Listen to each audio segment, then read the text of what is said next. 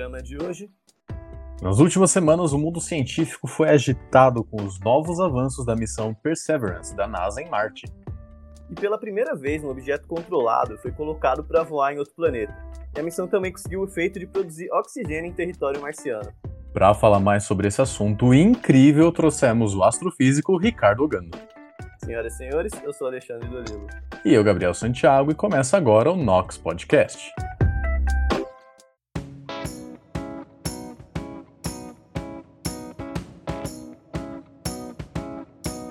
Nox Podcast é uma iniciativa de alunos do Instituto de Química da USP para levar ciência e o que anda acontecendo na universidade pública para todos, em especial aos não cientistas.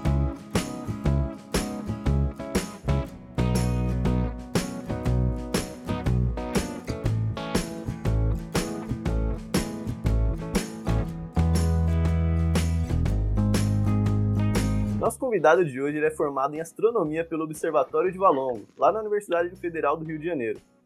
Ele possui doutorado em populações estelares de galáxias pelo Instituto de Física, também da Universidade Federal do Rio de Janeiro. Desde 2009 trabalha no Observatório Nacional com aglomerados de galáxias. Além disso, também é divulgador científico atuando em diversas frentes, como lives, redes sociais, workshops, semanas e mostras científicas e participações em podcasts como o Nox. Sem mais delongas, com vocês, Ricardo Gando, bem-vindo. Valeu, galera, valeu. Obrigado pelo convite. Um prazer estar aqui no Nox participando e, quem sabe, trazer um pouco das novidades do planeta vermelho. Maravilha, muito obrigado por ter aceitado o nosso convite. E a gente gosta de começar sempre com uma pergunta que deixa os convidados já em casa. Como que você foi parar onde está hoje? Eu não era uma criança inocente. Não. Na verdade, é, não sei se tem um caminho típico, mas é, para mim foi bem tardio. Né? No final da adolescência, eu estava numa locadora de fita VHS, essas coisas que a juventude não conhece, né? exceto talvez um, um hipster na Santa Cecília com seus LPs. Então eu estava passeando numa videolocadora e descobri fitas da série Cosmos, do, do Carl Sagan. Carl Sagan. Yeah. E isso foi, foi muito transformador, né? Poder alugar aquelas fitas e, e ver uma atrás da outra. Então, na mesma época também tinha uma profusão de programas científicos na, na TV. Tinha o famoso Mundo de Bickman, né? hum. que era super legal, super despojado. Super... Ídolo da criançada dos anos 90. É. Hoje, né, acho que os, os ídolos são outros. Hoje a, a profusão é de canais no YouTube, né? Mudou um pouco a mídia. Mas, sem dúvida, a TV é, é, é, importantíssima nesse aspecto, principalmente a TV pública e educativa. Né? Então, você via Mundo de Bickman, tinha um programa com é, Valmir Cardoso, chamado Olhando para o Céu, que pouco antes de eu fazer vestibular também passava na, na TV educativa. Então, ele, ele explicava vários conceitos de astronomia. Uhum. E, então, toda essa coisa, né, essas condições, me levaram para esse caminho. Né? E aí vem sempre aquela pergunta, mas e os pais, né? E o emprego? Por coincidência, na época também, parece não, uma confluência, né? um alinhamento dos astros. Por coincidência, saiu um anúncio de página inteira na, da Embratel, no, no Jornal do Brasil, contratando astrônomo para controlar a órbita de satélite. Né? A Embratel controla, é, contrata astrônomos, são os astrônomos que controlam a órbita de satélite de comunicação. Né? Tem vários colegas que trabalham na Embratel. Então, na época, né, conta assim: pô, mas tu vai fazer astronomia, tem emprego? Tem, tá aqui, tá até um anúncio no jornal. Ó, ganha bem? Médio. Né? Mas, enfim, mas o emprego tinha, então isso já foi, já foi uma coisa legal. É, claro apesar é, não, não, desse alinhamento cósmico, né, que eu brinquei, é, não foi uma decisão fácil. Saiu uma matéria numa revista científica, numa época também, falando de um astrônomo brasileiro e pintando todo um perfil de gênio, né? Então eu falei, putz, daí não, não é para mim esse negócio de, de, gênio indomável aí. E, mas enfim, é aquele negócio lá do brio, né? Tenho o Clóvis Barros, de Barros Filho, né? Você tem brio? Tem brio? Então, então é, fui em frente né? E estamos Sim. aí fazendo astronomia. Então foi mais ou menos essa a história. É que as pessoas pintam muito na cabeça. Cientista é aquele cara louco de cabelo espetado que tem QI de 5 mil, senão não é cientista, né? Não tá fazendo ciência. A, a, ciência hoje, mais do que nunca, é, uma, é, é, muito colaborativa, né? principalmente a astronomia, a astronomia de ponta, usando grandes instrumentos, grandes telescópios. Ela é colaborativa, claro. Você tem os trabalhos individuais, mas eles existem dentro de uma grande colaboração. Né? Esses, em geral, são os trabalhos mais importantes e que vão, que vão te levar mais para frente. Por exemplo, né, o, o que a gente vai conversar aqui hoje, que é uma missão para Marte. Não tem um, uma pessoa que vai montar um robô inteiro, um foguete, né, e te levar para Marte. É uma equipe de milhares de pessoas trabalhando décadas. Né? São décadas de estudo e trabalho, pesquisa, testes, desenvolvendo para a gente chegar aonde chegou hoje. E, claro, você tem que ser bem treinado, tem que ter condições de trabalho, né? tem que ter as condições de chegar lá. Tem um ditado, né? dando as condições, né, vai surgir gê muitos gênios por aí. Né? Você vai ter muitos gênios surgindo por aí, né, entre aspas. Né? Então, é, é esse trabalho colaborativo que, que, permite as pessoas é, chegarem lá. Isso é essencial, é essencial na, na, ciência, principalmente mais do que nunca. Sem dúvida. É... E você falou que você está do observatório, né? Que tem vários e tudo. E eu lembro que quando eu era criança eu fui numa excursão pra, lá em Itajubá, Minas Gerais, tem Brasil, Brasópolis perto. Brasópolis. Isso. Tem um, tinha um observatório, acho que era Pico dos Dias, alguma coisa do tipo. Era ali perto de Piranguçu, que era a cidade vizinha. É eu lembro... do Pé de Moleque. Isso, ali mesmo, que tem as barracas marrom. Piranguinho. Tem, é, tem Piranguinho e tem Piranguçu do lado, aí é. eu não lembro qual que era perto exatamente. E aí eu, eu, acabei me interessando sobre esse assunto, só que eu, não, eu não, nunca mais vi observatório, né, por, por muitos anos. Eu fiquei. Foi algo que só tinha sumido da minha memória, né? E eu queria saber, na verdade, como que era trabalhar no Observatório Nacional, né? E, tipo, o que, que você faz lá, se tem trabalho para químico, porque há anos que eu não, não ouvia mais falar de alguém trabalhando no Observatório. É, o Observatório Nacional, é que, é, é, que a gente assim, é meio de tribo, né? É meio assim, a gente fica meio. brincando.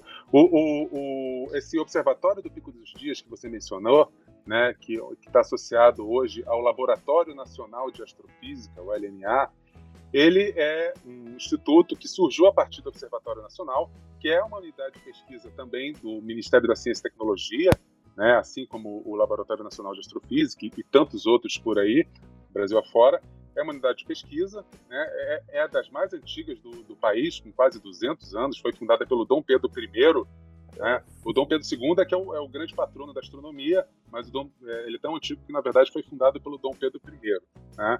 E, e, é uma unidade de pesquisa, e faz pesquisa em, em, em geofísica, em, em, astronomia, tem uma pós-graduação em astronomia, né? forma estudantes. Então, é um, é um pouco diferente de uma universidade, e que vai estar ligada ao Ministério da Educação, e, em geral, por exemplo, do ponto de vista da astronomia brasileira, o Laboratório Nacional de Astrofísica vai operar esses os telescópios. Né? Então tem lá tem o Observatório do Pico dos Dias, né, que tem um telescópio de 1,60m, tem dois telescópios de 60 centímetros. Hoje em dia tem um telescópio russo também, que ajuda a monitorar lixo espacial, que opera também naquele sítio. São projetos importantíssimos, né? E vão ficar cada vez mais importantes com a quantidade de lixo que está surgindo no céu né, a quantidade de, de novos é, corpos, satélites e tudo mais que está voando por aí, em órbita. E, de certa forma, o observatório está associado a grandes projetos, grandes levantamentos, grandes colaborações. Né? Por exemplo, tem o Sloan Digital Sky Survey, é o primeiro grande mapa digital do céu, foi feito no hemisfério norte, a partir de um observatório no Novo México, nos Estados Unidos, usando um telescópio de 2,5 metros e meio. Então você tinha uma câmera CCD, né? O CCD é esse esse tipo a câmera digital que está no seu celular, né? E foi o primeiro grande levantamento a usar esse tipo de câmera. Que antigamente você usava placa fotográfica, né? Você fazia tipo foto, tinha que revelar. Então, né, quem, quem conheceu essa, essa época, é, eu acho que vários de vocês não, não, não, não, viver, não viveram essa é, época dura de tirar foto. Não, Alexandre, você pegou essa, essa época, Alexandre? Peguei, peguei um tempinho. Pegou? né? Você tirava foto, não sabia o que tinha acontecido, se tinha ficado boa, se não tinha. Só sabia na hora de revelar. Isso se não tivesse é, queimado o filme, né? É, podia ter queimado o filme, às vezes tinha um dedão na frente. Então é. a astronomia tinha essa dificuldade também, né? Você fazia, usava placas fotográficas. Claro, E, e, lá no início de tudo era no dedão, né? Desenhando e tal. Aí depois veio placa fotográfica, foi uma revolução, mas tinha suas dificuldades. Você tinha que digitalizar ela.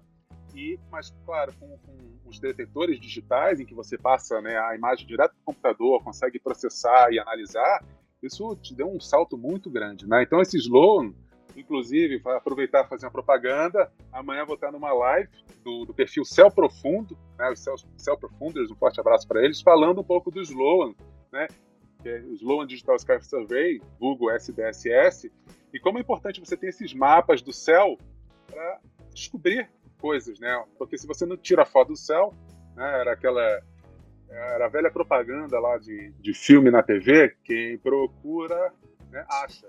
E, então, quando você você faz o um mapa do céu e você começa a, a, a, catalogar os objetos, surgem objetos estranhos, ou nem tão estranhos assim, que você vai correr atrás e fazer estudos mais direcionados, né, com, com o Hubble, por exemplo. Mas antes você precisa ter o grande mapa do céu. E a gente vai até falar um pouco disso aqui mais à frente. E, então, o Observatório Nacional está ligado a esses grandes levantamentos. O Sloan, Dark Energy Survey, é, tem um levantamento que é, é, bastante, tem bastante participação do Observatório, que é o JPAS, que é de, na Espanha.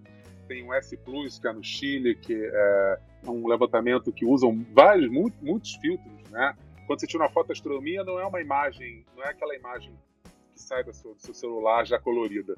Né? Em geral, você faz uma imagem por vez em cada filtro. Sei lá, no, no verde, depois uma no vermelho outra no azul.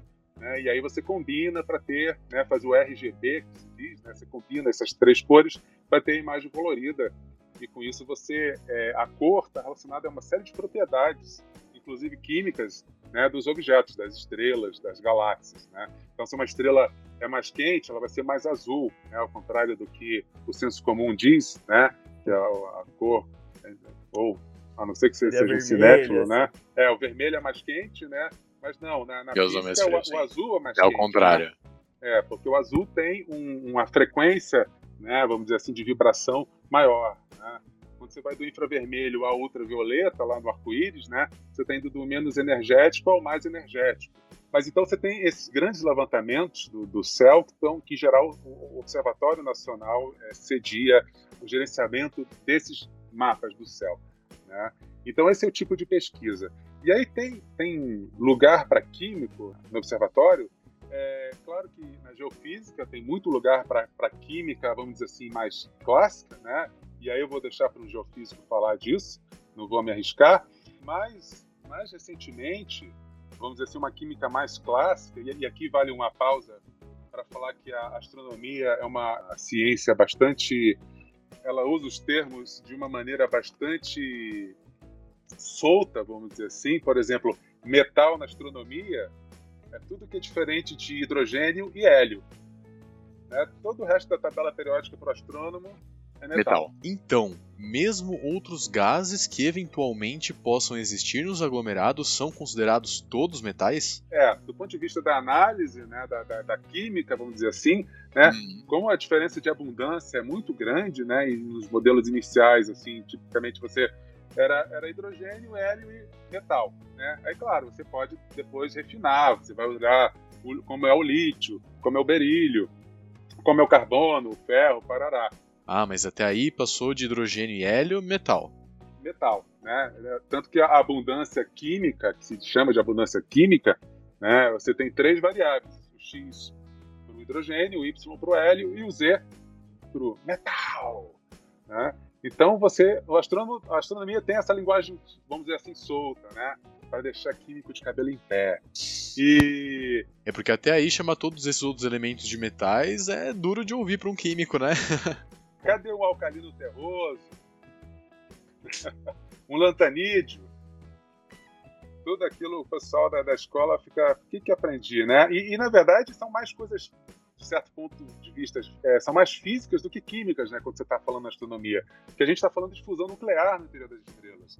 Né? Está falando de, de, hidrogênio formando hélio, depois esses, esses, elementos vão se juntando e formando as outras partículas, tanto dentro das estrelas é, quanto, quanto na, na, explosão de supernova, né, no fim da vida de uma estrela, por exemplo, que vai formar os elementos além do ferro na tabela periódica. Né?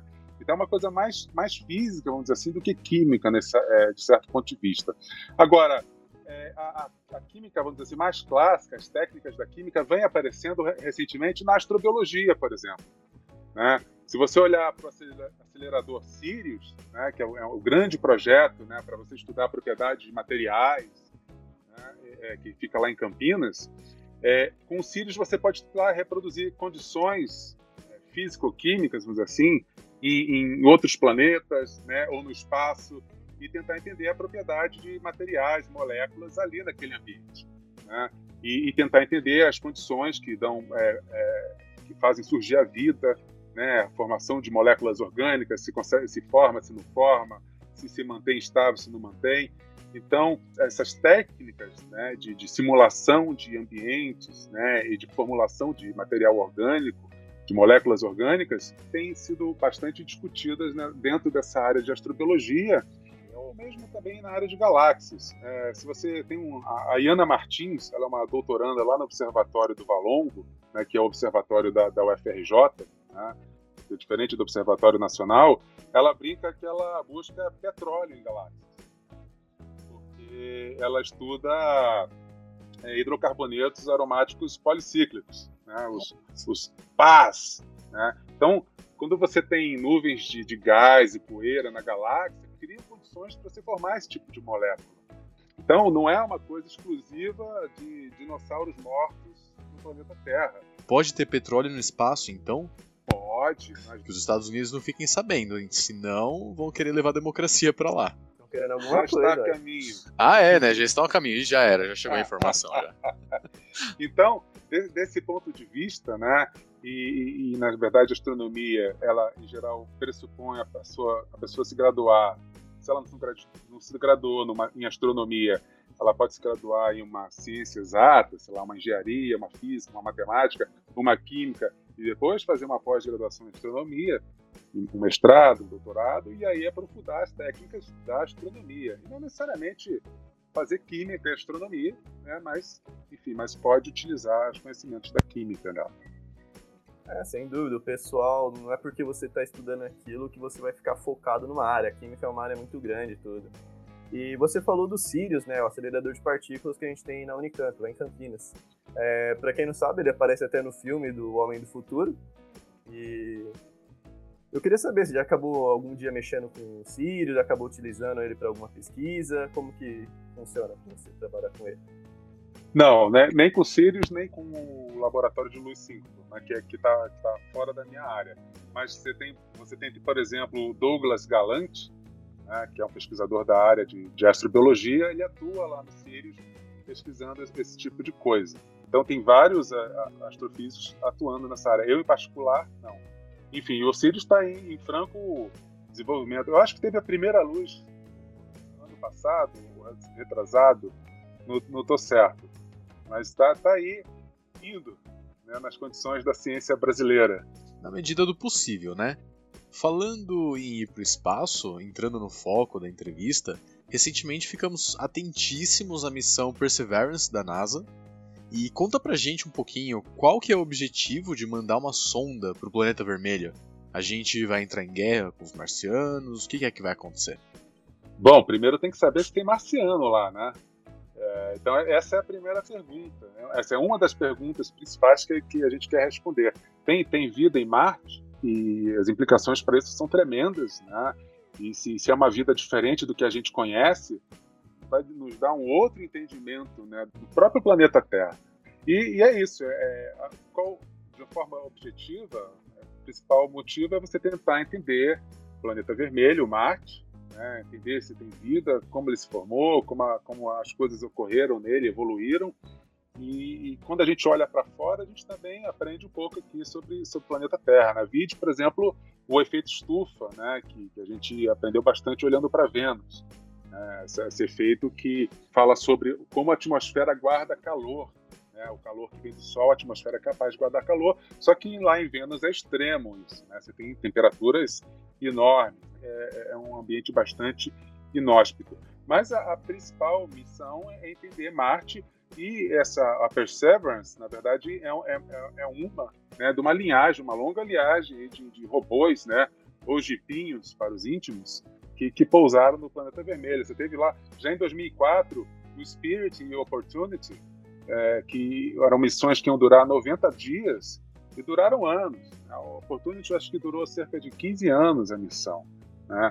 E, e qual, qual, era a grande pergunta que eles tentavam responder, por exemplo, na época? Né? Será, será que tinha evidência de água em Marte?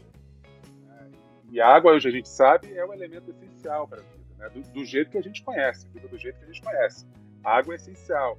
Então, entender, buscar sinais de água em Marte é uma coisa muito, muito importante. Praticamente Essa... uma placa indicando que pode haver vida. Há uma chance maior de haver vida em Marte, né? As condições estão lá. E se não surgiu, por que não surgiu? O que, que, que aconteceu? Né? Que, que, oh, também é uma. É uma... O que, que teve de diferente da Terra, né? Super relevante entender essas coisas, né? Para, enfim, para a gente pensar o nosso futuro. Eles encontraram evidências de, de água e tal, né? É, esses robôs é, anteriores, né, antes do Curiosity, que é o que, é o, que veio antes do Perseverance, Curiosity pousou em 2012. Né? É, também uma, foi, foi o primeiro a ter esse esquema de descer com um foguetinho, né, tem um foguete e uma espécie de guindaste que desce o Jeep até a superfície do planeta, porque o foguete não pode descer até muito perto, porque senão levanta muita poeira, poeira demais, essa poeira pode cobrir as placas solares do Jeep.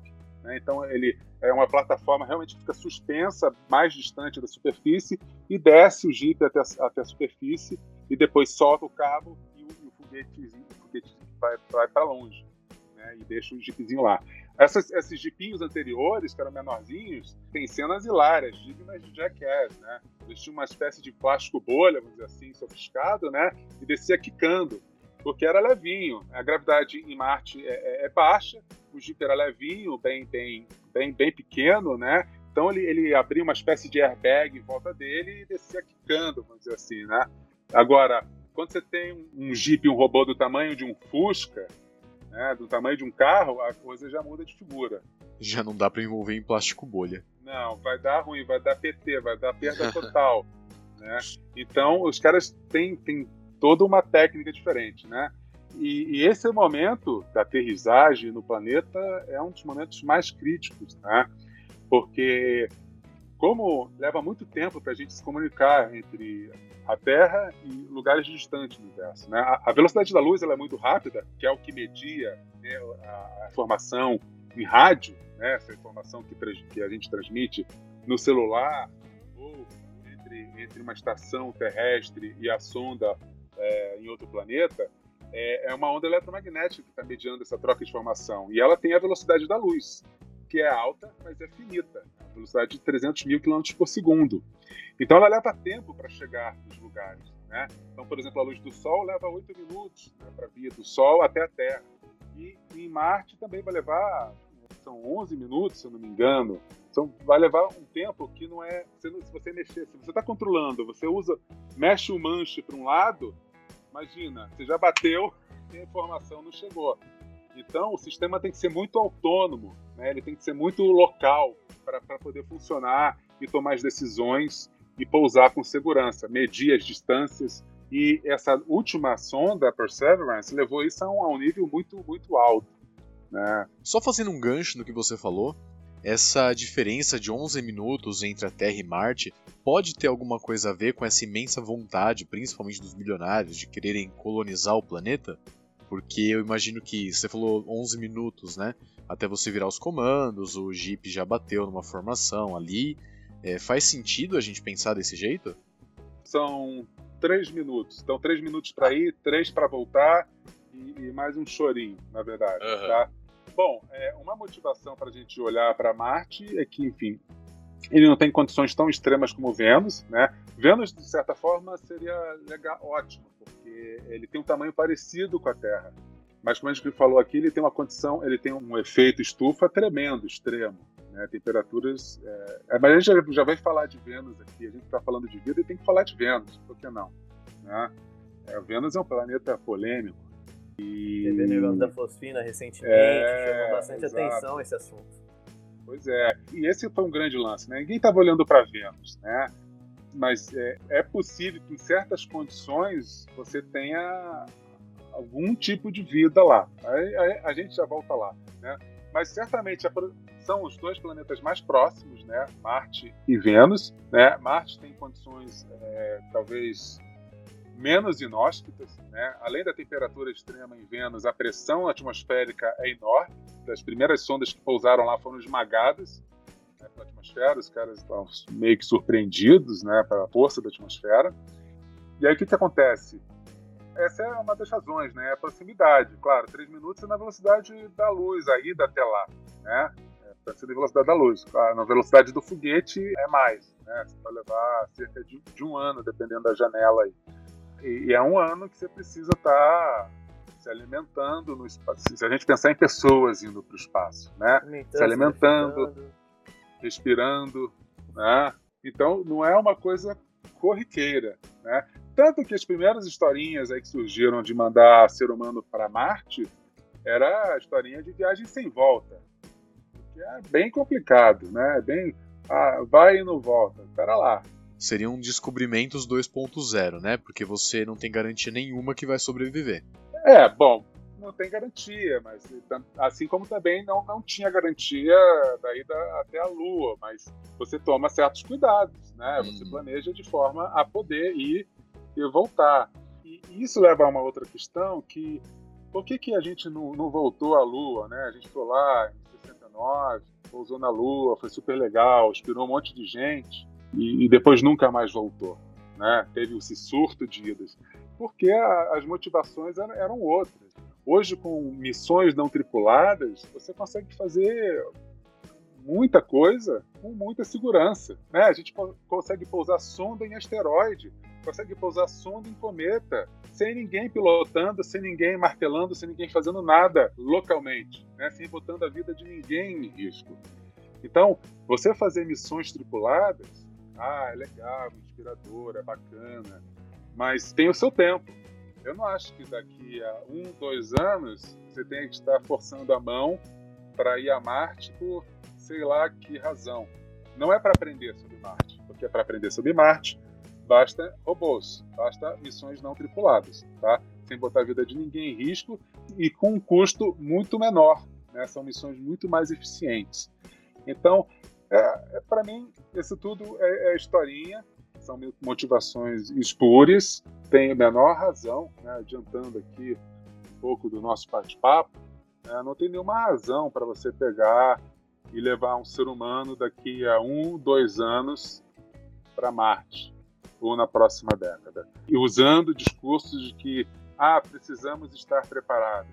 A gente precisa se preparar é para cuidar do nosso planeta aqui que está a perigo, porque ele, né, como a gente gosta de falar, é, se, se, a vida no universo é um videogame, é a vida no modo fácil. Né? Mesmo com geosmina na água do rio, né? mesmo com, com falta d'água, mesmo enfim, com coisas que na verdade são um pouco consequência né, de, ações aí que poderiam ser revistas. É, o caso clássico no Rio de Janeiro foi o replantio da Floresta da Tijuca. A, o Rio de Janeiro é, tá, enfrentava secas terríveis e a Floresta da Tijuca foi simplesmente replantada. Ah, sim. Acho que talvez eles estão até querendo o pessoal acha que talvez uma das motivações para sair daqui seja isso, né? A hora que acabar tudo aqui, destruir outro lugar. Mas... É, mas é, é, os eventos catastróficos que vão acontecer na Terra fora de nosso controle, é, em princípio, estão tão bem distantes, né? Estão bem distantes. Então, se, se, se a gente sair daqui e for, é, não vai ser lá como o filme do Matt Damon, platando batata, né? No popô e, e sobrevivendo, tá? É, furou a roupinha do neném, já era, babau. Vai pra vala, entendeu? não vai ter, não vai ter segunda chance, não vai furar luvinha para entrar na navezinha, entendeu? Dando spoiler aqui, caso o pessoal não tenha visto, mas o filme do Matt Damon que eles têm um rolo lá em Marte, é uma baita tempestade, edita lá depois, é, que não deveria ter, enfim, tudo bem, isso faz parte do filme, não vou, no, não vou pegar no pé disso, porque a atmosfera é bem rarefeita né, em Marte, mas enfim, ele fica para trás e consegue sobreviver com os recursos dele lá. É uhum. muito legal, o filme gosta pra caramba do filme, mas é, tá bem longe da realidade. O legal Se desse você tá filme... em Marte, tu tá lascado, irmão. Tá? Pisou um pouquinho para fora, já era, já era. Tá? Não vai nem comer, como é que é, o capim pela raiz, porque não tem capim lá. Tá? Então, tem que manter o nosso planeta tem que manter bem, fazer coisa sustentável, políticas públicas, né? Não adianta, ah, eu parei de tomar canudinho de plástico. Não, você parou, mas o, o enfim, não vou nem entrar aqui no mérito do canudo de plástico, né? Que é uma treta terrível. Todo mundo vira especialista, né? Em canudo de plástico de repente. Mas o, o, o meu ponto é o seguinte: você tem que ter políticas públicas que atuem de maneira generalizada para que certas coisas não aconteçam, né?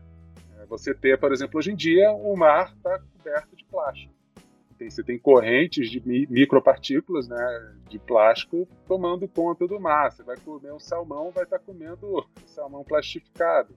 Então, Sim, tem os microplásticos. Em tudo que a gente come e bebe, hoje em dia, você praticamente ouvi falar um fato aí que você come cerca de um cartão de crédito por ano, se você for juntar tudo. Uhum. E legal você ter falado... E zero unidade. Isso aí. E... Ah, você também falou desse negócio do, do plástico, e eu, eu tava pensando isso outro dia, né? Que você pega e, sei lá, o plástico foi inventado lá para 1900, algum, não, não faz muito tempo assim. Então quer dizer que o plástico demora para decompor cerca de, sei lá, uns 400, 500 anos. Então quer dizer que o primeiro plástico que inventaram ainda tá por aí. Então, realmente, políticas públicas é algo que o pessoal do governo tem que ficar de olho em as questões mais sustentáveis, né?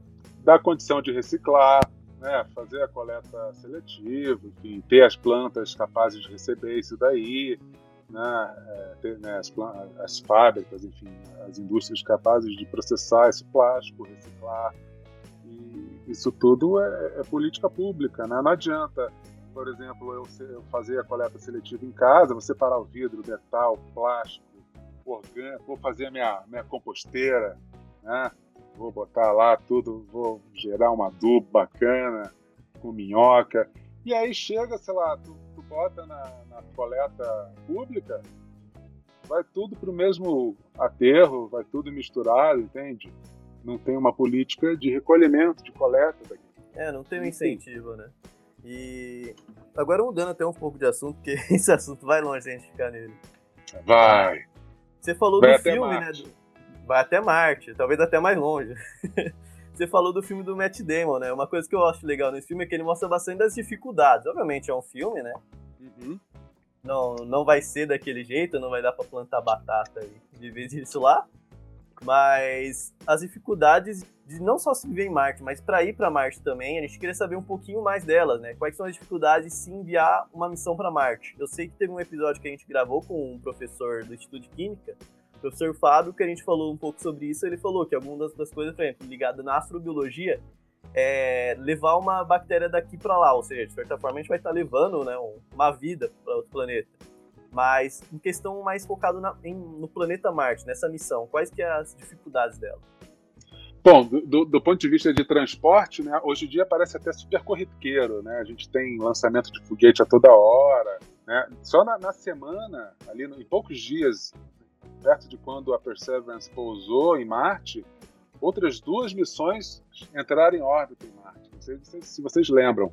A Hope, do Emirados Árabes, né? E a T111 da China.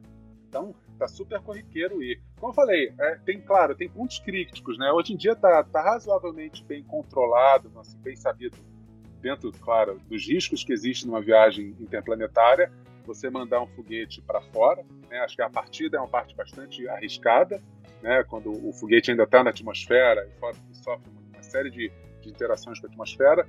Depois que está a caminho, é relativamente tranquilo, se não houver nenhum evento, né? se nada quebrar, nada soltar no meio do caminho.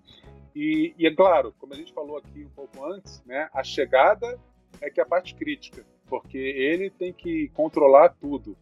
E, e, nesse aspecto, essa última missão foi bem legal, porque eles tinham um mapeamento bastante bom da região, e, e essa região foi bem mapeada, então aí aciona o, o paraquedas, tem um, um frenamento para paraquedas, tem um, uma freagem por, por, foguete, né?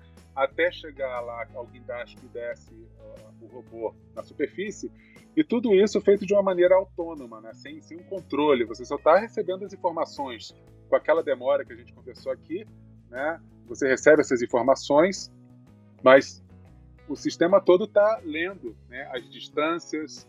Né? É como se fosse o um carro autônomo, um carro que entra na vaga sozinho, você não faz nada. Ele está lá, ele está medindo se está alto, se não está alto, se tem pedra, se não tem pedra. E, e, esse lugar que foi escolhido, tem uma razão que, que escolheram esse lugar em, em particular, que se acredita que era o delta de um rio. Era o delta de um rio. Então é um, é um lugar com grande potencial de ter tido água correndo.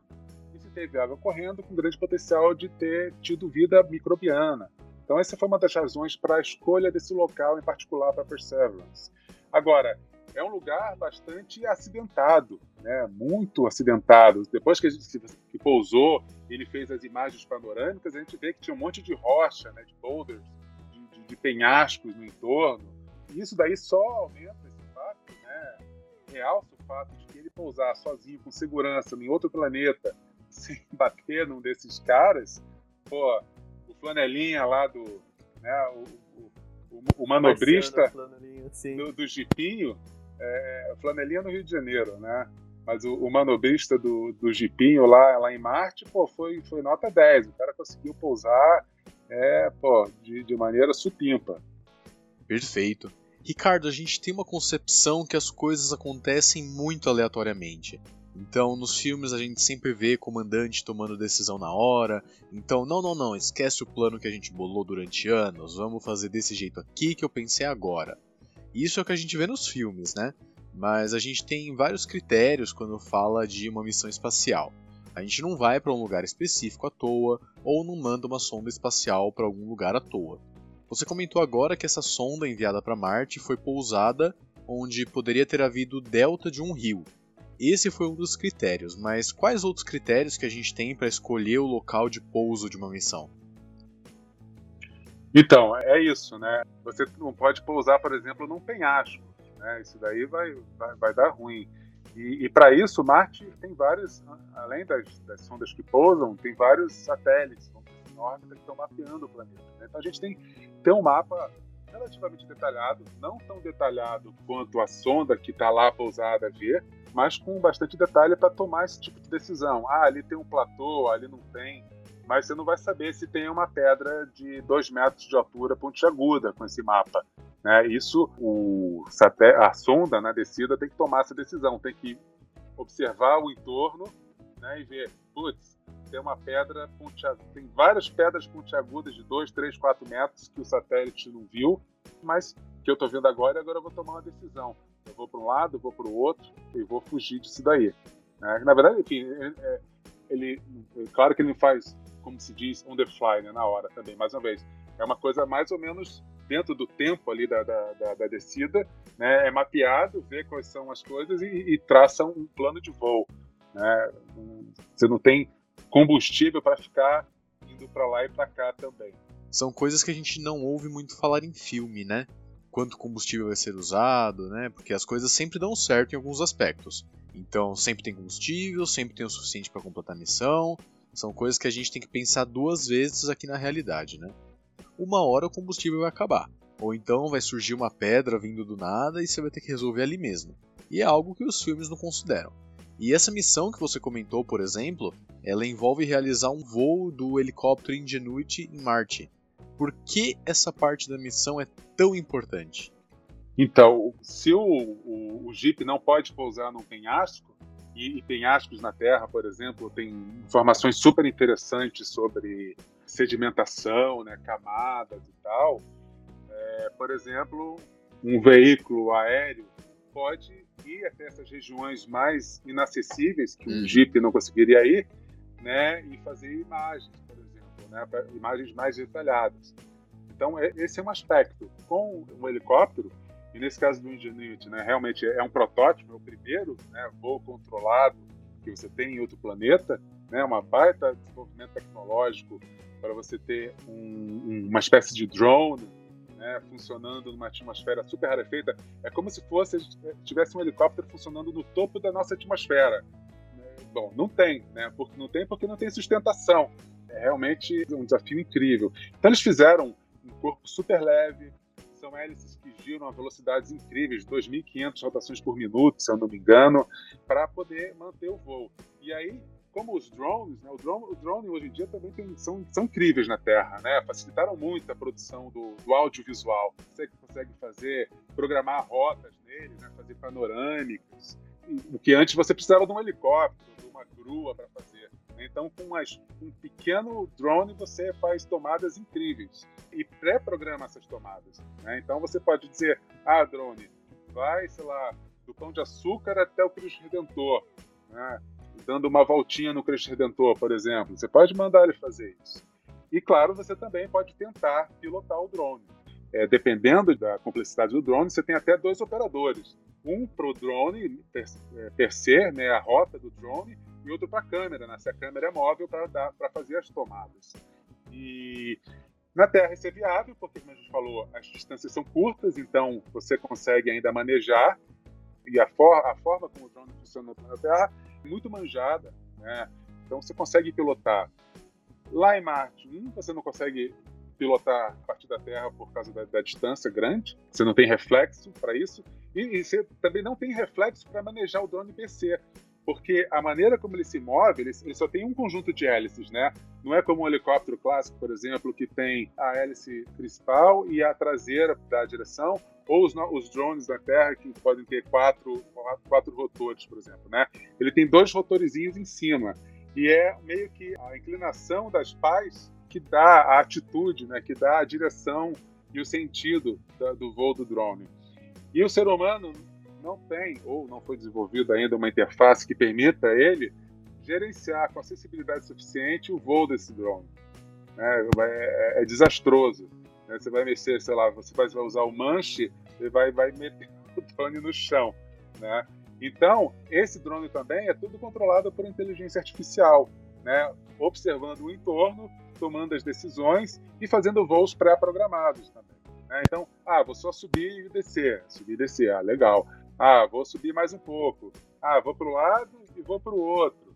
Né? E assim vai. Até, claro, a gente está começando, né? Está dando os primeiros passos voos, os primeiros voos, no caso, né, para esse protótipo aí. É o primeiro drone em Marte.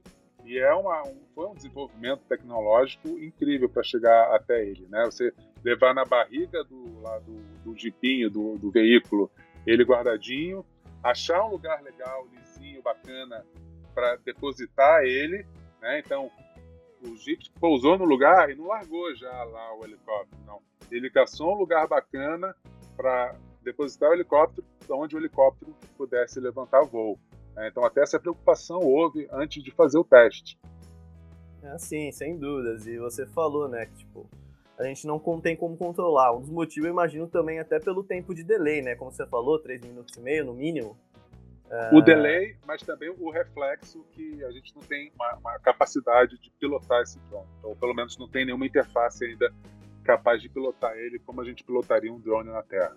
Ah, sim, sem dúvida, né? O pessoal hoje em dia, eu não acho nem que a gente se dá bem andando com um carro a 80 km por hora, né? Imagina um drone em outro planeta. Inclusive, o que você falou, né, do drone, ele tem, tá hoje em dia revolucionando até o audiovisual, várias outras coisas. Estão usando até pra guerra, né? Mudando o assunto. É, é.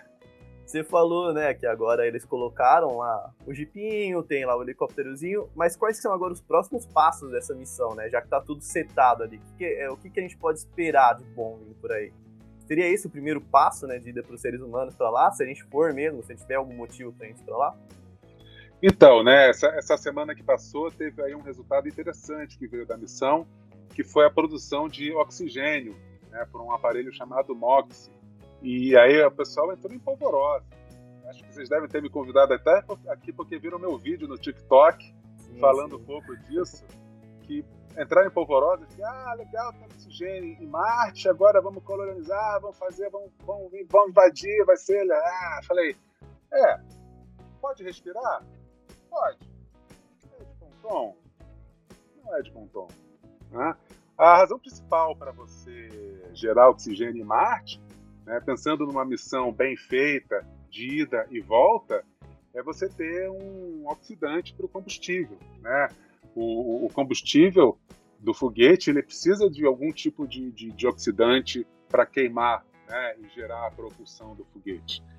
Aqui na Terra você tem aqueles tanques enormes que vão no, no corpo do foguete, né, fazem ele sair do planeta, De depois são, são jogados fora, é, você pode recuperar ou não, né? Agora, não dá para você levar isso para Marte, né? Carga no espaço é super cara, né? Você tem que controlar muito bem a quantidade de material que você leva. Então, se você consegue ir para Marte e chegando lá, você consegue produzir material suficiente alimentar um foguete para voltar para a Terra, e lembrando que a massa de Marte é menor do que a da Terra, então você precisa de menos combustível para escapar de Marte do que da Terra, né? É, é- é melhor você ter algum tipo de instalação lá que produza o material necessário para você produzir esse combustível, né? E, e o oxidante associado.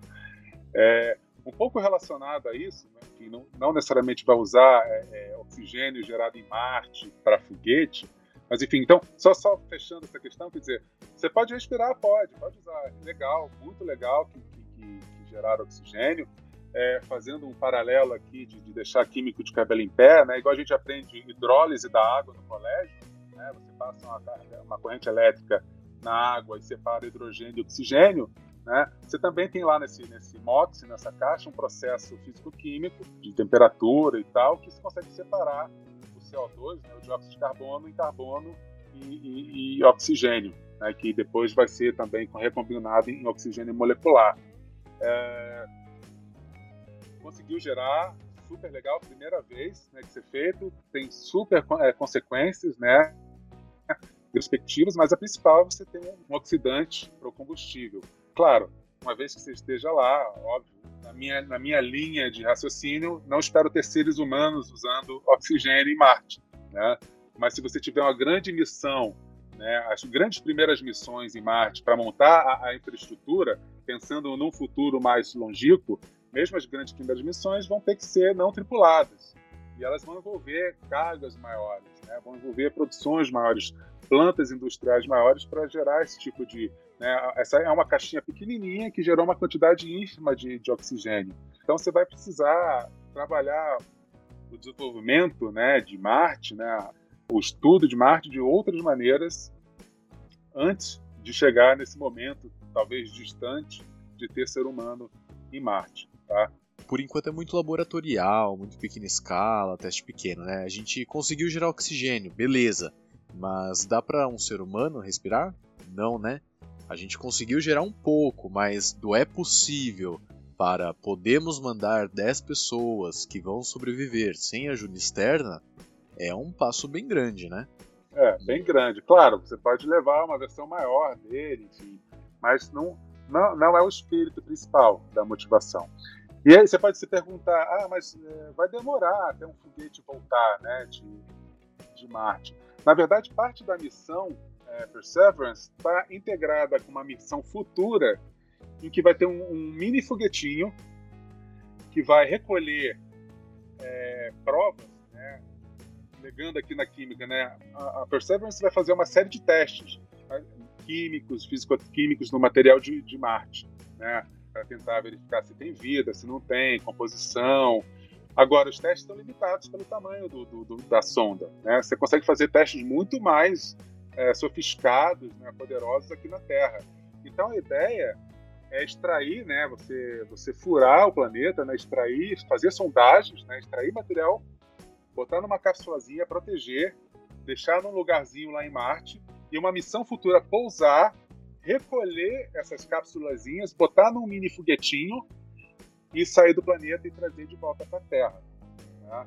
Claro, isso também, mais uma vez, é tudo escala pequenina. É um foguete pequenino num planeta pequenino.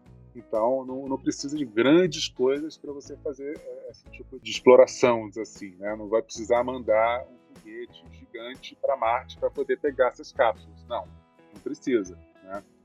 Mas esse, já pensando no futuro e na possibilidade, e está cada vez na mais na moda, né? Você, a gente falou lá no início, de, a gente consegue pousar em asteroide, consegue pousar em cometa e consegue ir arrancar pedaços né, dessas pedras e trazer para a Terra para poder fazer análises mais detalhadas. Porque aqui a gente tem laboratórios, né? Vão te permitir fazer análises mais detalhadas. E, e isso é muito, muito legal. Né? Essa capacidade de ir até um lugar né, e, e voltar. Né? Esse é o sucesso da missão, né? mais do que chegar.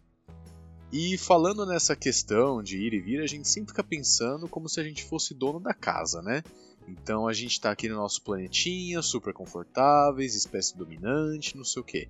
Aí a gente vai para Marte, chegamos em Marte, a gente se depara com outra forma de vida. Seria no mínimo um choque, né?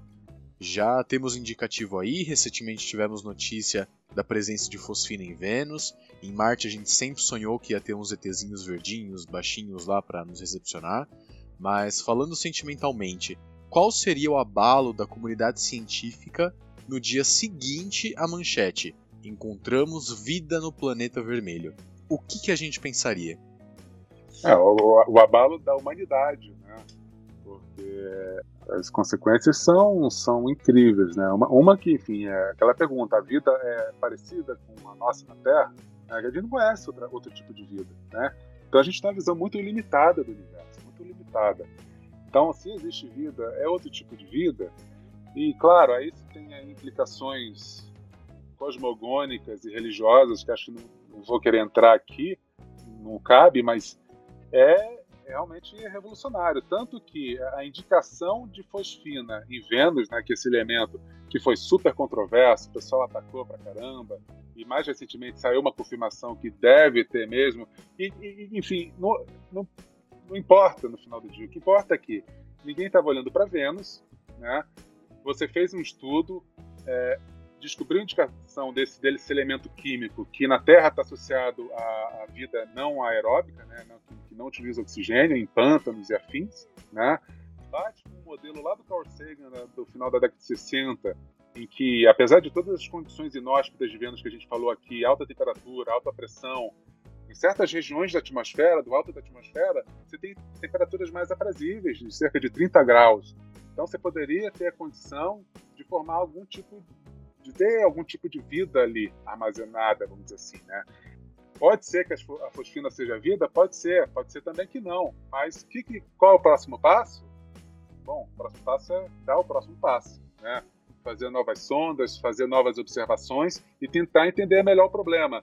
Não tentar calar o grupo de pesquisadores e pesquisadoras falando ah, você errou a análise, cala a boca. Entende? É um, é um procedimento anti, altamente não científico e, e descortês, vamos dizer assim. Né?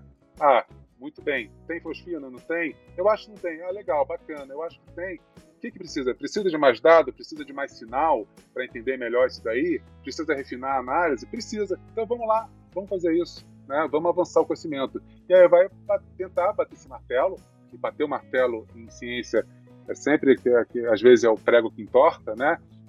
Vai para um lado, vai para o outro, mas você está sempre avançando ali, né? Buscando com um certo método, um certo método. E, e, bom, vamos dar os próximos passos para ver se tem ou não tem fosfina. E aí isso tirou um pouco do foco, tirou um pouco do foco não, mas aumentou o nosso foco. Né? Tava todo mundo focado em Marte, né, como a gente falou aqui, todo mundo focado em Titã, Europa, a Lua de Júpiter, né, que deve ter oceanos embaixo da, da crosta de gelo. Mas será que tem alguma coisa aqui do lado em Vênus? Né? E será que a gente pode aprender mais ainda sobre a vida na Terra olhando para Vênus? É, essas que são as grandes questões. Né? Quando a gente vê uma coisa diferente do que a gente está acostumado, né, dá aquele estalo. Né? Puxa, o que está acontecendo? Né? Então, descobrir vida em Marte. O que está acontecendo? Puxa, tem vida em Marte. Essa vida é parecida com a Terra? É parecida. Ah, então será que aquela tal teoria da panspermia, que é a teoria que diz que a vida, na verdade, veio de fora da Terra, as moléculas orgânicas que a gente falou lá no início, podem ter se formado em cometas, por exemplo, que eram os grandes reservatórios de água no início do sistema solar. Será que essas moléculas orgânicas se formaram nos cometas e aí os cometas, vamos dizer assim, molharam, regaram os planetas com essas moléculas e com água e aí se desenvolveu a vida nesses planetas a partir de uma matriz única, né? Então tem uma série de consequências, uma série de perguntas que estão em aberto que a gente precisa entender. Né? Então vai ter um impacto incrível, incrível se você achar evidência de fato de que existe vida em outro planeta, seja Marte, seja Vênus. Bom, acho que Mercúrio não deve ter, né? vai estar bem chamuscado. Ah, ali já é muito quente já. Ali no. Aí é, Isso é... difícil, hein? É, chamuscado, então. É, Marte é muito frio em geral, né? Né? Enquanto Vênus é muito quente, Marte é muito frio. E o que o pessoal fala é que pode ter vida subterrânea, talvez, né? mais subterrânea. Então, adiantando um pouco aqui, né, falando o futuro. O que é o futuro? Né? Então, além dessa, dessa missão do foguetinho que vai recolher essas amostras de Marte que a Perseverance vai gerar, você deve ter missões futuras que vão focar em amostra muito, amostras muito mais profundas. Essas amostras do Perseverance são, são meio que superficiais, mas você, se você quer entender o que está fundo, olha só o que eu vou falar, hein? Se você quer entender profundamente Marte, hã? o que, que você vai fazer? Você vai furar ele a fundo. Então você vai tem futuras missões vão fazer buracos da ordem de 2 metros de profundidade para ter amostras realmente fundas, né? Para tentar entender com mais detalhe, mais profundamente. Né? Vamos gastar esse trocadilho bastante aqui, Sim, né? Pode usar. Né? é o tiozão do, do, do pavê. E então entender mais profundamente o que está rolando em Marte. Né? Então, você tem missões futuras é, tentando ver isso. Né? Ah, legal, é bom que você já cobriu até esse buraco aí dessas perguntas que podia ter. Agora a gente vai para umas perguntas dos ouvintes. Um dos ouvintes, que é uma amiga minha, Beatriz Koppel, ela tá mandando assim: como que foi a reação da descoberta da matéria negra? Considerando essa descoberta, quais são os novos paradigmas e como isso mudou o seu trabalho?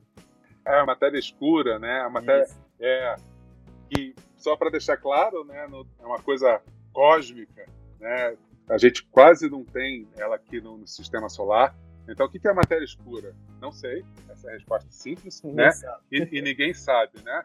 É o novo tipo de matéria, né? Que está por aí, muito mais abundante do que a matéria ordinária que a gente conhece, né? Que a, que a, a qual a gente é feito, do que a, mesa aqui, o computador, tudo é feito, né? É uma matéria, em princípio, não interagente, ou seja, ela, ela se atravessa né, e atravessa a gente, né, como se fosse um fantasma.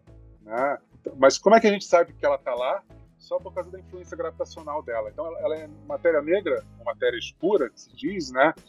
Porque ela não emite luz, ela não absorve luz, é, ela, ela não interage é, de forma eletromagnética, de geral, né? ela não, não, não te toca. Né? E aqui a gente está no podcast, eu estou fazendo um monte de gesto e vocês, o ouvinte não vai ver os gestos, né? É, estamos aprendendo mais com gestos aqui. É. Mas ela tem massa. E a gente vê o efeito dessa massa no movimento das estrelas, no movimento das galáxias, no aglomerado de galáxias e lá na deformação do espaço-tempo prevista pelo Albert Einstein. Né? Então, uma grande massa que vai ter um. Como eu falei, a matéria escura é muito mais abundante do que a matéria normal, a matéria que a gente, os físicos chamam de matéria bariônica. Né? Ela é muito mais abundante, então ela é muito, tem muito mais essa massa que é muito maior e ela vai então ser capaz de causar grandes deformações no, espaço-tempo. Por exemplo, quando a gente está olhando para aglomerados de galáxias, né? Grandes agrupamentos de galáxias no, no universo. E então, quando você tem, você está olhando para um aglomerado de galáxias e você tem galáxias que estão lá atrás, mais distantes, a luz que vem dessas galáxias mais distantes, ao passar pelo aglomerado de galáxias, elas, elas são desviadas por essa, por essa, por esse desvio, essa distorção no espaço-tempo causada pela massa do aglomerado, causam as tais das chamadas lentes gravitacionais. Né? Então, ao medir essas lentes gravitacionais, você consegue medir a distorção no espaço-tempo e medir a massa da matéria escura que está ali. E tem, olha, tem muita matéria escura. Então, a, a, matéria escura é uma coisa que ninguém sabia que existia e a gente passou a saber que existe. É uma coisa nova. Né? Isso é muito comum na astronomia. Né? A tal da palavra da serendipidade, descoberta de coisas por acaso, descoberta de coisas que você nem sabia que existia, como a matéria escura e a tal da energia escura, claro. A gente falou da matéria escura, não pode deixar de falar da energia escura, que é uma coisa que foi anunciada em 1998, né, onde você viu que o universo que a gente já sabia que estava em expansão, né, o Edwin Hubble, o astrofísico que depois o nome dele batizou o telescópio espacial Hubble, né, lá por volta da década de 20, 1920, ele observou que quanto mais distante uma galáxia, maior a velocidade de afastamento dela em relação a gente. Então, daí ele deduziu que o universo estava em expansão. Então, a gente já sabia que o universo é expansão, mas a gente não sabia se o universo ia expandir para sempre, se ia frear, ia parar a expansão tal. Então, há cerca né, de 20 anos atrás, se descobriu que não só o universo estava em expansão, mas estava em expansão acelerada. Se está acelerado, você tem alguma fonte de energia, você tem um combustível. E aí se batizou de energia escura. A gente sabe o que é? Também não. A gente sabe o que é e está todo mundo correndo atrás. Por isso que a gente tem esses grandes mapas do céu, né, como o Slow Digital Sky Survey, que a gente falou lá no início do podcast, o Dark Energy Survey, né, ambos que o Observatório Nacional participa, para tentar mapear o céu, ver a distribuição das galáxias, por exemplo, né, como elas se distribuem no universo, medir lentes gravitacionais e tentar entender a distribuição de massa no universo e como a gravidade disputa com a expansão acelerada do universo causada pela energia escura, né, como que ela, elas entram em equilíbrio, vamos dizer assim, e geram a observação de matéria no universo que a gente vê. Fantástico. Falando desses aglomerados de galáxias, nosso ouvinte Leonardo está perguntando: quando falamos de distâncias entre galáxias e aglomerados de galáxias, por que, que elas não se espalham de maneira uniforme? Essa matéria escura pode ter a ver com essa dispersão aleatória das galáxias? Beleza. O, o universo né, é, tem, tem super a ver. Então, a resposta direta tem super a ver. Né? Por que, que as galáxias estão aglomeradas? Porque elas têm massas né? e, e elas estão cercadas por um halo de matéria escura que, que, ajudam elas a se aglomerar ainda mais. Né? Então, a distribuição de matéria no universo segue essa grande teia cósmica. Ela tem umas, uns, uns fios, vamos assim, né? umas que vão se distribuindo e se encontram em alguns nós. Né? Então, a, a, matéria realmente tende a se aglomerar em certos pontos e as galáxias vão seguir essa tendência. Tá? E, claro, do ponto de vista dos modelos cosmológicos mais básicos, né, a olhar, a gente, o, o pressuposto é que o universo é homogêneo, isotrópico, ou seja, ele é igual em todas as direções, tá? E isso daí contra eco, né, contra evidência, quando a gente analisa a tal da radiação cósmica de fundo, né, que vários satélites, é, o COBE, WMAP, o último deles é o Planck, eles observam o eco assim, da luz do Big Bang. Não é, não é bem um eco, mas enfim, é a luz do Big Bang que, que a gente vê hoje. E quando a gente olha essa luz do Big Bang, a variação na, no brilho dela é tão pequenina, tão pequenina, que realmente bate com esse conceito de que o universo é homogêneo e isotrópico. Mas, claro, com a expansão do universo, com a evolução das estruturas, né, e com a força da gravidade, as coisas passam a se aglomerar e formar, formar tudo né? Formar desde o Sol e os planetas em torno do Sol, até formar a nossa galáxia Via Láctea, formar o grupo local, né, onde a Via Láctea e Andrômeda são as duas principais galáxias, e todos os outros aglomerados de galáxias espalhados aí pelo universo afora. Perfeito. E você falou sobre mapear o céu e tudo, né? Aí a gente está chegando numa outra coisa agora, que a gente está chegando naquilo de 5G.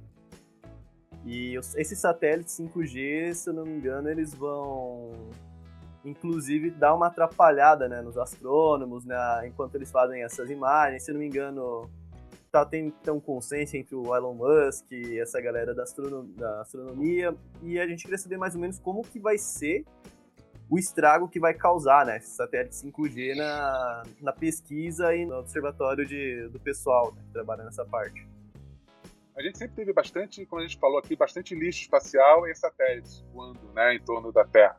Né? Só que nos últimos anos, empresas e a SpaceX do Elon Musk, que foi a primeira, né, começou a povoar a órbita da Terra com constelações de satélites. Né? Então, eles fazem, vamos dizer assim, pacotes de satélites, né? metem no, no foguete e sobe, lança, e para fazer uma rede de satélite orbitando o, o céu.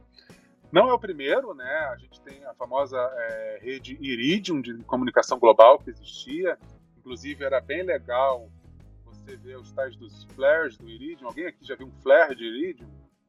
Uh, não, o que seria o flare de Iridium? É, o flare do Iridium era que ele tinha umas, umas placas, né, da, da uh, solares bastante grandes e ia gerando em órbita. E, e você conseguia calcular a hora exata, o momento exato em que os, o ângulo entre o Sol e a sua posição na Terra ia fazer aquele cara refletir na sua direção. E aí isso dava um brilho no céu super, assim, é, é, é claro, é uma coisa pontual, mas você estava olhando a região do céu, você de repente via um, um baita flash, era, era super legal. Né? Mas isso a gente está falando de algumas dezenas de, de, satélites que, bom, faliu a empresa, não deu certo, né, de comunicação global. É, você hoje em dia, você, se você parar, for para um lugar escuro, consegue ver vários satélites passando. Né? Tem, tem um site como é, o Heavens Above, por exemplo. Você entra, você pode ver os satélites previstos para sua localização. É super legal ver, né? Você pode ver a Estação Espacial Internacional, pode ver o Hubble. É, ou seja, satélite brilhante passando no céu, relativamente abundante, é um problema velho, conhecido, tá? Em geral, é um problema que atinge mais o início da noite e o, e, e o fim da noite, né? Porque é quando o Sol está tá no ângulo para iluminar esses caras. Né? Então, é, e, e, claro, levantamentos como o Dark Energy Survey que eu participo, tem várias imagens que são tem aparece até avião passando em cima, porque é uma, ele tem um campo que é bastante grande, equivalente a 14 luas cheias no céu, né? Então a chance de você pegar alguma coisa passando no céu é bastante grande, é, é bastante grande a chance, né? Então pega avião, volta e meia pega satélite, mas como eu falei, volta e meia. E se é um só passando, você tem, você tem processos que você pode é, fazer na imagem né, para corrigir isso daí. Agora, se você tem um punhado passando, aí a coisa muda de figura. E passando a toda hora, é, como eu falei. É isso que eu ia comentar, porque eu estava no interior no começo do ano passado com a família, e de repente a gente olha para o céu e fala: Nossa, que estrela estranha aquela! Será que é uma estrela cadente? Está se mexendo no céu? O que, que é isso? Aí, quando a gente percebe, tem uma carreira de pontos luminosos no céu. Meu primo, claro, deu a resposta mais óbvia para aquele momento: é o apocalipse. Já eu preferi buscar em um site de notícias e acabei descobrindo que eram essas constelações de satélites do Elon Musk. Pra gente pode parecer até bonito, mas os astrofotógrafos devem ficar meio chateados com isso, né? Os astrofotógrafos e, e astrônomos profissionais, né? Como a gente falou, gente falou aqui da, no início da importância de mapear o céu, né? Sim. E tem um, um dos maiores projetos da, da, astronomia da próxima década, que é o Legacy Survey of Space and Time, vai mapear o céu inteiro do hemisfério sul a cada três dias. Né? É um telescópio de 8 metros, cerca de 8 metros, com uma câmera é, com 3.2 gigapixels, se eu não me engano, tá? É, que vai cobrir umas 40 luas cheias, lá é uma área super grande do céu. Você, é, por quê? Justamente você mapear o céu todo rapidamente para você levar a, astronomia a um novo patamar, a outro patamar, que é o, o da, patamar da série temporal. Né? Você vai ver coisas que mudam o brilho, coisas que explodem como supernovas, coisas que se movem no céu como asteroides e é, objetos próximos da Terra que podem se chocar com a Terra né? Porque você tem que sempre estar revisitando a mesma região do céu para ver a coisa se mover, né? Para ver, ah, essa coisa antes estava num ponto e depois está em outro ponto. Como é que você sabe isso? Fazendo a mesma imagem do céu várias vezes. E se você tem um telescópio bastante grande, com área bastante grande de, de observação, você consegue fazer isso muito rápido, tá? Então, é, é várias, muitas fichas estão apostadas, estão, estão colocadas nesse projeto, né? Que custou muito, muitos dinheiros, como se diz, e de repente aparece do nada um monte de satélite cobrindo o céu. E a reação do senhor lá, do presidente da empresa, foi péssima. Esse é o problema, né? Começa com: ah, ninguém sabia disso. Pelo amor de Deus, né? Esse é um atestado de burrice tremendo. Como ninguém sabia? Sabia muito, pra caramba. O problema é que, ah, ele está conversando. Não está conversando, tá, tá uma conversa de lenga-lenga. Ah, ele pintou os satélites. Não se faz isso, né? Como a gente falou aqui, né? As coisas lá do capitão, ah, vou mudar aqui meu plano aqui em cima da hora e fazer uma coisa. Não. Quando você quer mandar coisa para o espaço, é tudo testado exaustivamente, é tudo feito com cuidado, né? Você não chega assim, ah, vou pintar de preto o satélite, vai virar um satélite gótico e vai parar de, de brilhar, tá? Não, não é assim que as coisas funcionam, né? E não funcionaram, tá? Então, esse projeto em particular tá, deve ser bastante afetado né, por, por esse tipo de coisa. Claro, o, o, a observação pontual, né, eu posso prever, ah, vai passar a constelação aqui a certa hora fazer um esforço de, de observar outra hora em outro, outro apontar para outra direção. Mas se você está mapeando o céu inteiro, sempre vai ter algum satélite aparecendo. E você tem várias respostas mais positivas para isso. sei lá, você pode é, fomentar o projeto, é, fomentar o desenvolvimento de software para tratar esse problema, entendeu? Tem uma série de respostas positivas. O que não pode fazer é antagonizar as comunidades e falar, ah, eu vou encher o céu de porcaria para dar internet para todos, o que também é mentira, né? Não vai dar internet para todos. Então tudo bem estragar o céu, né? Não, o céu tem uma série de, de, de, de razões práticas de, de, a gente manter ele limpo, seja descobrir se tem um asteroide vindo em direção à Terra para nos destruir, né, por exemplo, que os cínicos falam que são a desculpa para astrônomo ganhar dinheiro e observar o céu, tem nada disso, mas enfim. E também razões só culturais, né? É legal separar e olhar o céu. É legal você ver um satélite ou outro, ver a estação espacial, ver o Hubble. Agora ver um monte de risquinho para lá e para cá, sem encontrar nas possibilidades de acidentes cósmicos, né, ou acidentes né, de um satélite bater em outro, é, é um, e gerar uma reação em cadeia e, e, essencialmente destruir a comunicação global, é um negócio grave.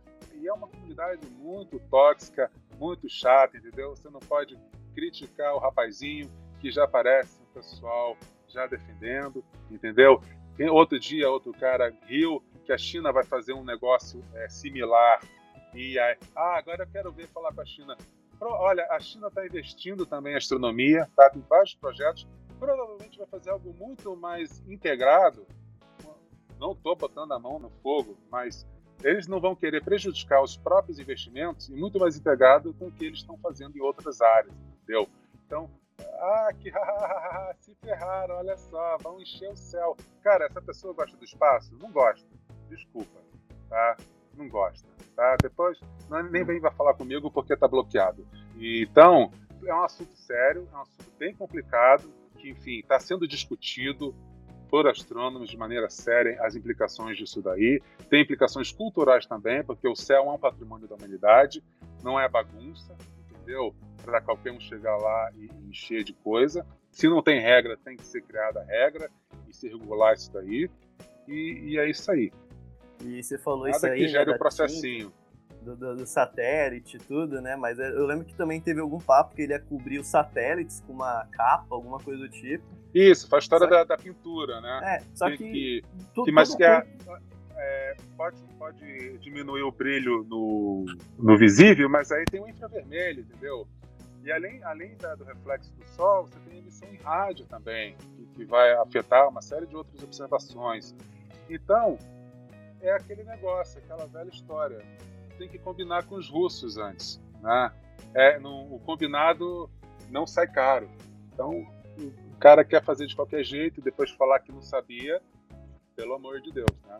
Sim, você falou, né, que você às vezes critica aí o rapazinho aí, o, o menino Musk, vem muito fã, né, e tudo. Hoje em dia, quem nunca foi mandado pra Coreia do Norte ou pra Cuba por criticar o menino, né? Acontece é. bastante é. disso, então pode ficar tranquilo. Mas eu, eu, eu penso que até talvez, né, nessa parte. É, não, não, a gente não tem nada que não vai refletir luz, então não tem como colocar isso lá em cima sem perder alguma coisa. Mesmo ele pode colocar 300 lonas em cima que não, não, não vai ter como passar despercebido. Ah, enfim, tem, tem. Você pode diminuir é, superfície, é, ou fazer com outros ângulos, enfim. Certamente, eu, eu não tenho a solução aqui mas, mas se, e se o problema está lá, você pode tentar é, de outros jeitos, né? É, agora, é o negócio, isso tudo tem que ter, ser feito com um certo cuidado, né? Essa é, é a história, né? Ser feito com um certo cuidado, para não chegar depois do mal feito e falar, ah, foi mal, desculpa aí. Já era. Perdeu o Playboy. É isso aí. Ricardo, vamos agradecer de coração a sua presença aqui. Muito obrigado mais uma vez por toda a sua participação. Essa entrevista maravilhosa, quase uma hora e meia de bate-papo e tem assunto, né? Dá para ficar a noite inteira aqui. Muito obrigado, foi incrível fazer essa entrevista com você. E agora a gente abre espaço, se quiser dar algum recado, falar um pouco sobre o seu trabalho, fica à vontade.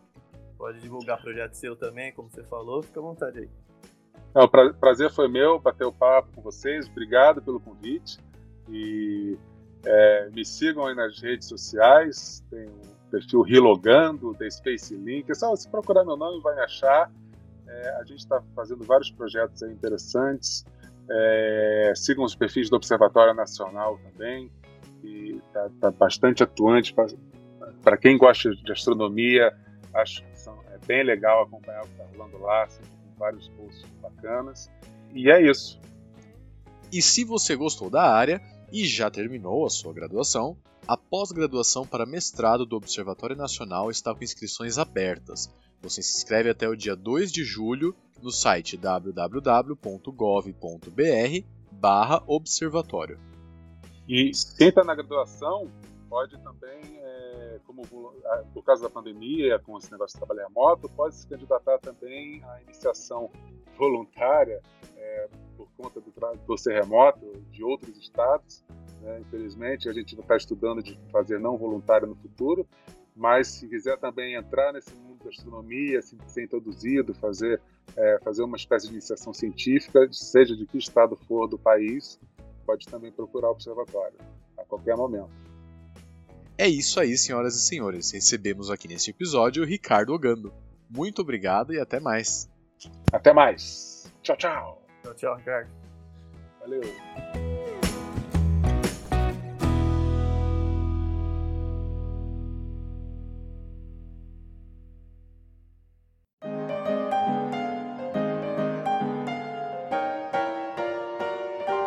Do dia 17 a 18 de maio vai ocorrer o Fórum Permanente, os desafios de comunicar ciências em tempos sombrios. Esse evento online será feito pela Pró-Reitoria de Extensão e Cultura da Unicamp. serão realizadas mesas redondas e palestras discutindo assuntos atuais, como terraplanismo e negacionismo climático, movimento anti-vacina, entre muitos outros. A inscrição vai até dia 17 de maio e pode ser feita pelo site da Pró-Reitoria.